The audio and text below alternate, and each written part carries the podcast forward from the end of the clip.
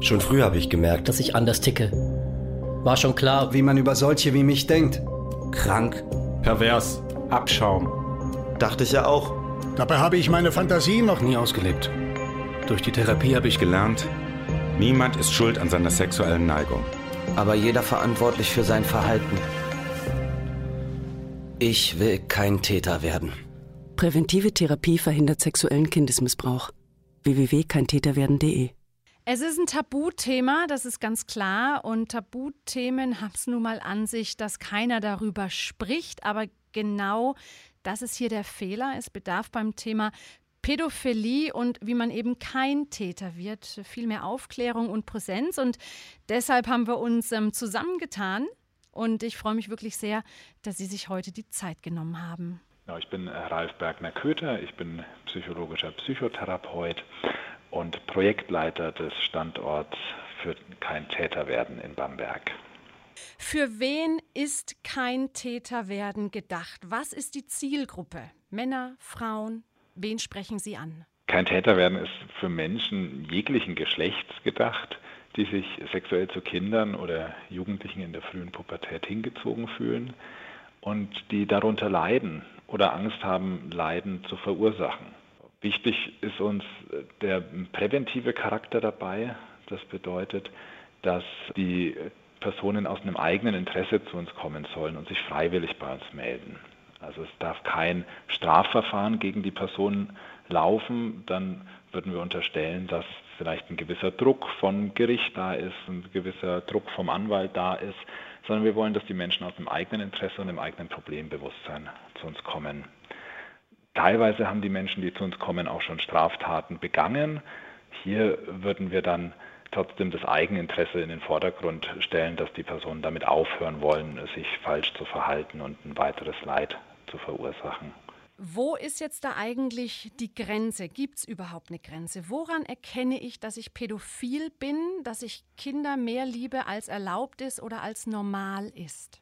Die Grenze ist sicherlich ab einem gewissen Alter in der Pubertät schwer zu ziehen. Im vorpubertären Alter ist es jetzt vom Körper her erstmal relativ klar zu sagen, wenn ich mich sexuell zu einem vorpubertierenden Kind hingezogen fühle, dann ist es nicht mehr in dem normalen Bereich. Kritisch wird es auch, wenn es sehr sexuell ist, was ich mir vorstelle, also sexuelle Handlungen, so dass es über die normale Zuneigung, Liebe, die man vielleicht zu einem Kind verspüren kann, hinausgeht. In der Pubertät ist es so, dass wir sagen, Personen in der frühen Pubertät genießen noch einen besonderen Schutz. Da muss man auch aufpassen. Während wenn ich mich irgendwann auf Personen, die in der Pubertät sind oder vielleicht schon in der späten Pubertät sind, wenn ich mich zu denen sexuell hingezogen fühle, dann würden wir das weniger problematisch sehen, weil das eine normale ja, Ausrichtung ist. Wie können Betroffene Kontakt zu kein Täter werden aufnehmen? Es gibt deutschlandweit ähm, 13 Standorte, die jeweils Telefon-Hotlines haben oder E-Mail-Adressen, die man im Internet auf der Seite www.kein-täter-werden.de nachschauen kann. Bei uns in Bayern haben wir jetzt Bamberg als Standort und München seit letztem Jahr. Jetzt nach Bamberg, da können Sie einfach anrufen oder eine E-Mail schreiben. Genau, in Bamberg kann man einfach anrufen unter der 0951 503 26449 oder eine E-Mail schreiben an kein-täter mit ae-werden at sozialstiftung-bamberg.de. Und dann melden wir uns in der Regel innerhalb weniger Tage und machen einen Termin für ein Erstgespräch aus, um zu schauen, was da los ist. Liegt da überhaupt eine Pädophilie vor? Ähm, sind die Gedanken, die man hat, vielleicht nachvollziehbar, normal oder genau, wo genau der Schuh drückt und wie wir helfen können? Genau, und da bin ich gleich bei meiner nächsten Frage. Was ist eben die Aufgabe von kein Täter werden? Wahrscheinlich auch schon mal so eine so ein, im Vorgespräch überhaupt mal so ein, so ein Abgleich mit dem Betroffenen, was ist pädophil, ist es schon pädophil, oder? Genau, also Uns kommen auch Leute, die sich unsicher sind, ob sie eine Pädophilie haben.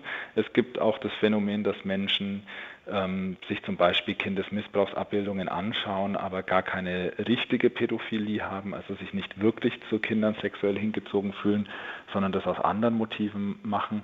Da würden wir auch helfen, genau zu differenzieren und zu schauen, was man ihnen anbieten könnte.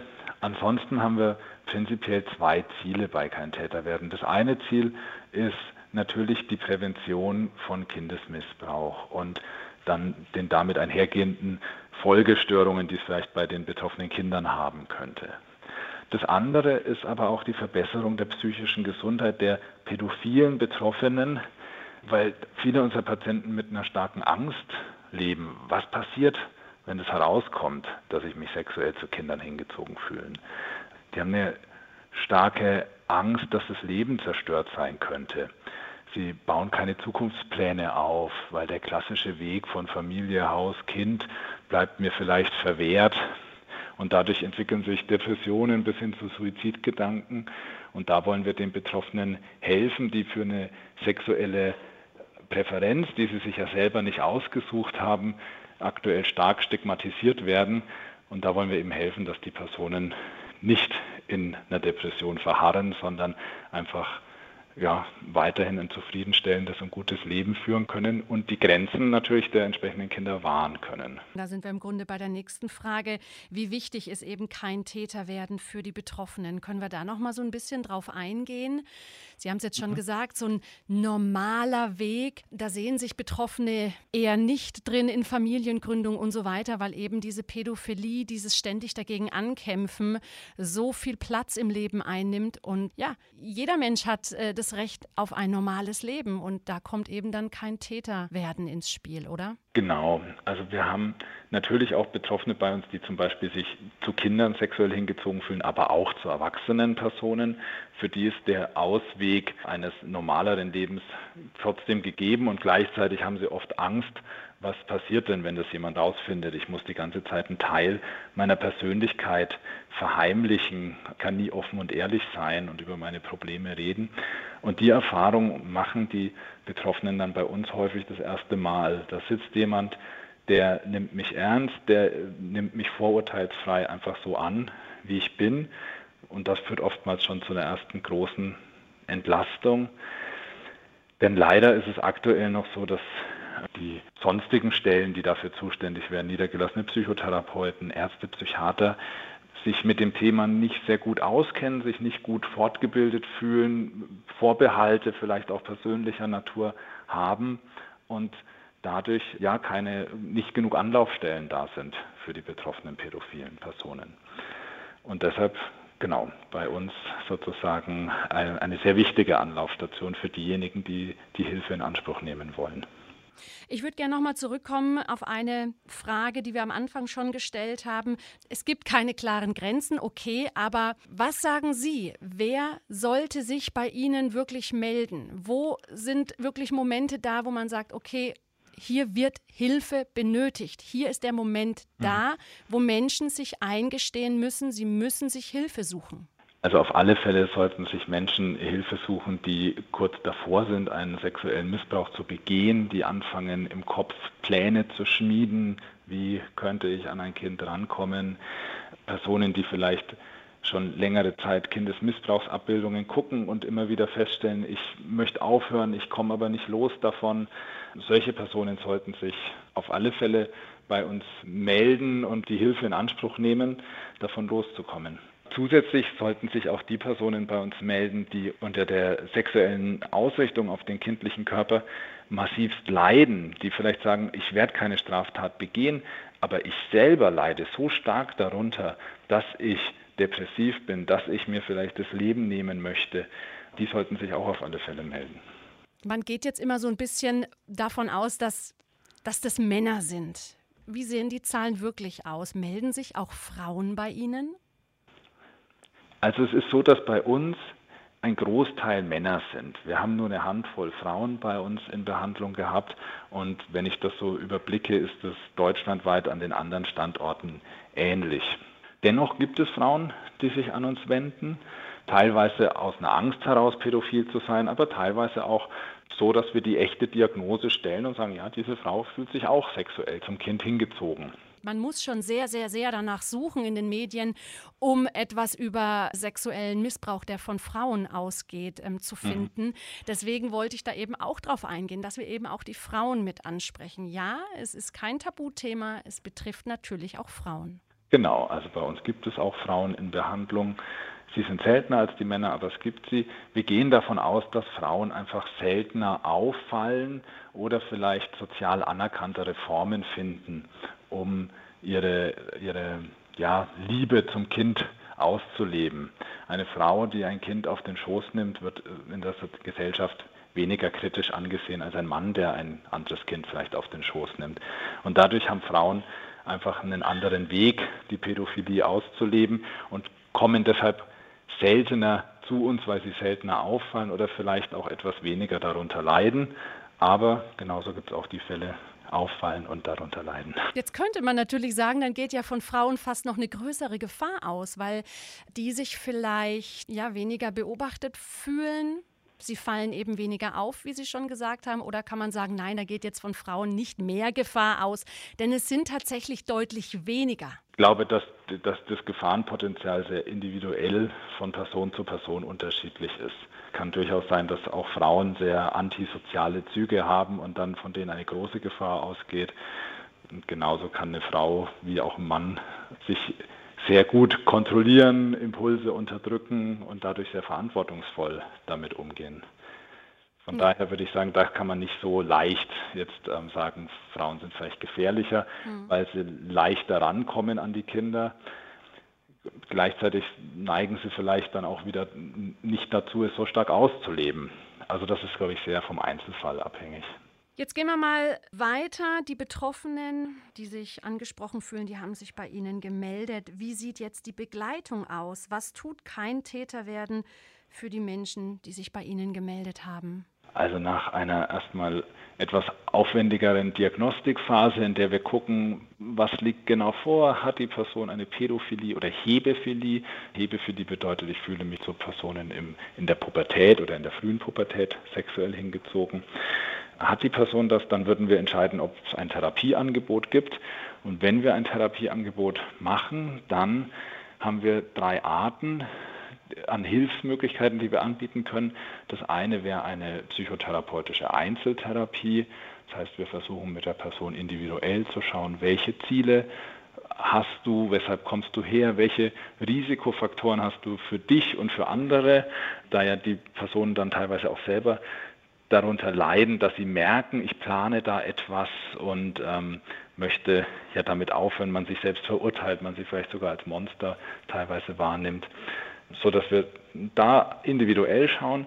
Dann haben wir eine Gruppentherapie, in die die Teilnehmer können mit anderen Betroffenen zusammen sind. Das wird von vielen auch als sehr ja, hilfreich erlebt, zu sehen, hey, ich bin nicht der Einzige, dem es so geht. Gleichzeitig motivieren sich die Teilnehmer gegenseitig dazu, sich verantwortungsbewusst zu verhalten oder geben sich gegenseitig irgendwelche Tipps, wie sie mit kritischen Situationen umgehen, sodass so ein Verpflichtungsgefühl auch der Gruppe gegenüber entstehen kann. Und als letztes gäbe es noch eine medikamentöse Therapie, wenn die Person Angst hat, sich selbst nicht gut kontrollieren zu können, ein starker sexueller Drang da ist, dann könnte man medikamentös noch versuchen zu intervenieren. So, das klingt natürlich jetzt sehr, sehr zeitintensiv, so eine Therapie. Könnte natürlich jetzt auch sein, dass eben das auch viele Leute abschreckt, die dann sagen, oh je, ich muss ja irgendwie mein Leben da draußen aufrechterhalten. Ich will nicht, dass es jemand mitbekommt. Wie ist sowas kompatibel, so eine Therapie mit ja, dem, dem Scheinwaren draußen? Die meisten unserer Patienten bekommen es irgendwie hin. Dadurch, dass wir jetzt auch kein Schild an der Tür haben, dem kein Täter werden steht, sondern wir sind Teil einer psychiatrischen Institutsambulanz. Wir haben auch normal psychiatrisch-psychotherapeutische Patienten bei uns, die ein- und ausgehen mit Ängsten, Depressionen, Zwängen und so weiter sodass viele der Patienten auch gar keine Angst haben, wenn sie ins Gebäude gehen, weil sie könnten auch aus vielen anderen Gründen in dieses Gebäude gehen, sodass da der Schein schon mal gut gewahrt werden kann. Dazu kommt, dass die Personen bei uns anonym auftauchen können. Sie müssen nie einen Namen nennen, Sie müssen keine Krankenkassenkarte einlesen, sodass auch hier niemand externes mitbekommt, dass Sie überhaupt bei uns sind. Und ansonsten ist es natürlich zeitaufwendig, wenn ich jede Woche eine Stunde Zeit opfern muss, vielleicht auch noch eine gewisse Fahrtzeit habe. Wir haben Personen, die teilweise zwei Stunden zu uns fahren mit dem Auto, zwei Stunden wieder heimfahren. Das ist natürlich etwas schwerer mit dem Alltag zu vereinbaren, wenn ich mir so einen ganzen Vormittag oder Nachmittag für die Therapie regelmäßig frei halten muss. Aber wir haben Patienten, die bekommen das immer wieder hin. Dank der Veränderungen durch Corona können wir Videosprechstunden teilweise anbieten und da ein bisschen Erleichterung schaffen. Ja, aber Therapie ist aufwendig, das muss man festhalten. Wie gehe ich jetzt damit um, wenn ich auf der anderen Seite stehe? Also wenn ich das Gefühl habe, dass der Onkel dem eigenen Kind zu nahe kommt, wenn ich sowas anspreche, muss ich ja damit rechnen, dass der Familienfrieden erstmal dahin ist. Ne? Viele wollen das natürlich nicht riskieren, sagen dann nichts. Mhm. Haben Sie einen ein Tipp, wie man sowas angeht? Man ist ja auch mit betroffen dann in dieser Situation. Mhm. Man ist mit betroffen und man ist unter Umständen auch mit Täter. Wenn ich stillschweigend zusehe, in der Ahnung, dass etwas passiert und lieber die Augen verschließe vor dem, was da passieren könnte, werde ich stillschweigend zum Mittäter. Und deshalb würde ich jeder Person raten, dieses Gefühl auf sich zu nehmen, dass der Familienfrieden vielleicht kurzfristig auch schief hängen kann, aber die Vermutung oder das Problem lieber direkt anzusprechen mit der Person und sie zu fragen, ob sie denn Hilfe benötigt. Wenn ich das freundlich mache, wenn ich das offen mache, dann ist die Chance ja gut, dass der Familienfrieden nicht zu lange schief hängt. Wenn ich stattdessen anklagend hingehe, viel Druck aufbaue, dann ja, dann ist, wenn ich mich falsch, wenn ich mich falsch eingeschätzt habe, dann ist natürlich der Streit vorprogrammiert. Gleichzeitig, wenn man das Gefühl hat, da ist wirklich Gefahr in Verzug, da ist ein harter Kindesmissbrauch, dann sollte ich erst recht nicht lange überlegen. Dann muss man überlegen, ob man vielleicht auch das Jugendamt einschaltet und nicht bei kein Täter werden zuerst anruft. Gibt es überhaupt den Zeitpunkt bei kein Täter werden bei Ihnen, wo Sie sagen, es geht nicht mehr anonym. Wir müssen etwas der Polizei melden oder sagen Sie nein. Das gibt es bei uns nicht, denn sonst würden wir im Grunde Leute davon abhalten, sich bei uns zu melden. Und wir wollen für alles und jeden da mit so einer Neigung eben eine Anlaufstelle sein. Wie ist es da? Es gibt einen ganz klaren Stufenplan, den wir in unserem Netzwerk verfolgen, der abhängig davon ist, wie hoch wir das Risiko einschätzen, dass hier ein echter Kindesmissbrauch ähm, durchgeführt oder fortgeführt wird. Und wir versuchen erstmal natürlich, das mit der Person selber zu regeln, dass sie das nicht weiter macht, dass sie es unterlässt, welche Hilfsmöglichkeiten benötigt die Person, darauf zu verzichten. Wenn wir aber zu dem Schluss kommen, dass ein konkreter Plan vorliegt, der jetzt auch zeitnah umgesetzt wird. Also wir sind gesetzlich auch dazu verpflichtet, wenn konkret und unmittelbar Gefahr in Verzug ist, dann müssen wir die ärztliche Schweigepflicht brechen und dann ist eine Anonymität nicht mehr gewährleistet. Ist in meinen fünf Jahren kein Täterwerden aber noch kein einziges Mal vorgekommen. In der Regel finden wir einen guten anderen Weg, mit den Personen die Situation zu deeskalieren, anstatt sie eskalieren zu lassen. Da sind wir auch bei so einem Punkt. Jeder da draußen würde unterschreiben, wenn er sowas äh, von Pädophilen ähm, hört.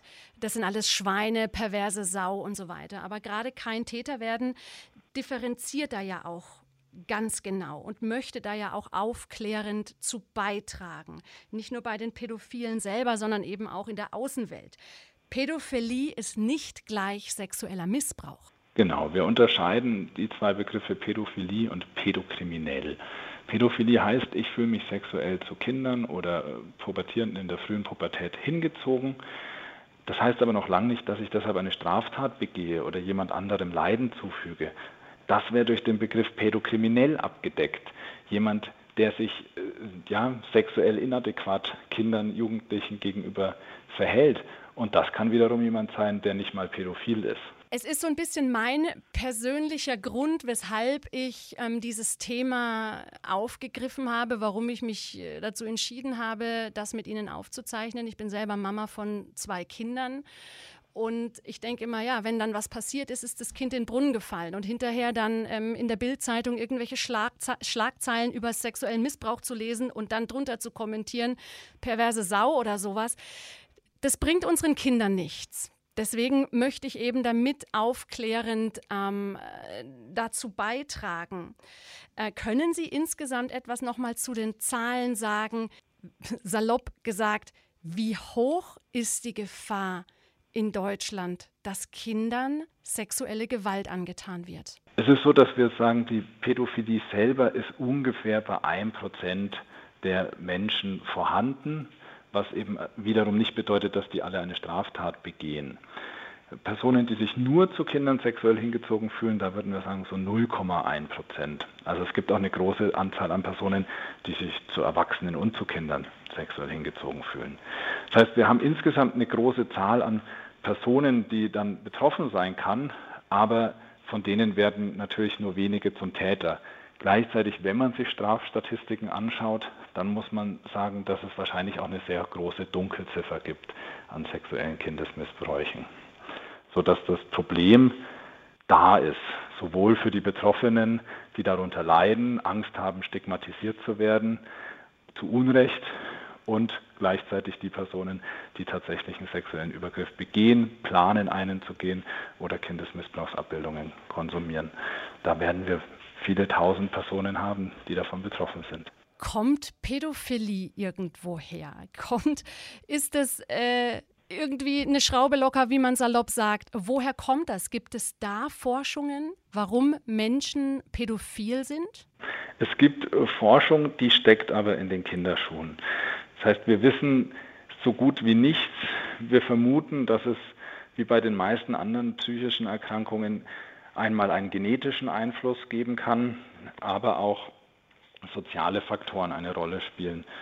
Ob ich dann einen Übergriff begehe, hängt wiederum von anderen Faktoren ab, von meiner Psychologie, was bin ich für ein Mensch, was habe ich für Charaktereigenschaften, kann ich meine Impulse kontrollieren, habe ich antisoziale Einstellungen oder eher soziale Einstellungen, sodass wir ein sehr komplexes Wirkgefüge haben zwischen Biologie, Psyche und den sozialen Normen. Aber leider gibt es keine bisher zufriedenstellende Antwort, die man jetzt einfach so jemandem an die Hand geben könnte und sagen könnte, daher kommt es.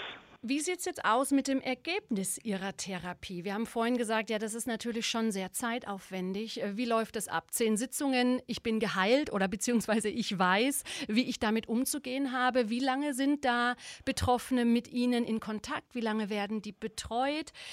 Wo ist der Punkt da, wo Sie auch sagen, ich kann diesen Menschen aus einer Therapie entlassen? Er kommt damit klar oder steht immer die Tür von kein Täter werden offen?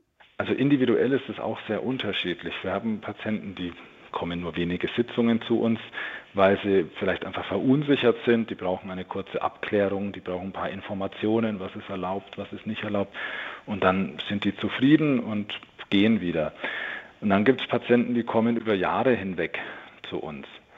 Was wir beobachten ist, dass wir Patienten haben, die eine, ich sag mal, ein bis zwei Jahre eine intensivere Therapiephase mitmachen und danach in sehr großen Abständen zu einer sogenannten Nachsorge kommen. Die sagen, ich brauche das so alle paar Monate oder einmal im halben Jahr, dass ich nochmal zu Ihnen komme, dass ich das Thema einfach weiterhin auf dem Schirm behalte, dass ich nicht so Stück für Stück wieder abstumpfe und in mein altes Verhalten zurückfall. Da haben wir mehrere, die einfach auch schon seit drei, vier Jahren zu uns kommen. Ich danke Ihnen vielmals für Ihre Zeit. Haben Sie noch irgendetwas auf dem Herzen? Ja, ich bedanke mich einfach für die äh, Gelegenheit, das Projekt darstellen zu können und darauf aufmerksam zu machen, dass möglichst viele Betroffene ihren Weg zu uns finden und ihren Beitrag leisten können, verantwortungsvoll mit der Neigung umzugehen, aber auch für sich selber zu sorgen, für ihre psychische Gesundheit und ihre Lebenszufriedenheit. Mir war eigentlich immer klar, dass ich Hilfe benötige. Allerdings habe ich mich sehr lange nicht getraut, mit jemandem darüber zu reden. Das Thema war einfach ein zu großes Tabu. Bei dem Kein Täter werden Projekt habe ich mich erstmal per Mail gemeldet. Danach folgte ein Telefongespräch und circa zwei Wochen später ein persönliches Gespräch mit einem der Therapeuten. Diese Therapie hier war die letzte Möglichkeit, die ich noch gesehen habe. Ich habe dann doch endlich eine Mail hierher geschickt und sogar in der gleichen Woche einen Termin bekommen, bei dem ich mich endlich mal aussprechen konnte. Das ist auch so eine Sache. Wem soll man sich anvertrauen? Das erste Mal darüber zu reden, das war nicht einfach. Aber es ist eben auch eine Erleichterung, denn das habe ich über Jahre mit mir herumgetragen. Und dann ist da einer, der nicht gleich sagt, du bist der letzte Abschaum der Welt, der sich auch mit der ganzen Thematik auskennt. Das ist ja auch wichtig. Präventive Therapie verhindert sexuellen Kindesmissbrauch. www.keintäterwerden.de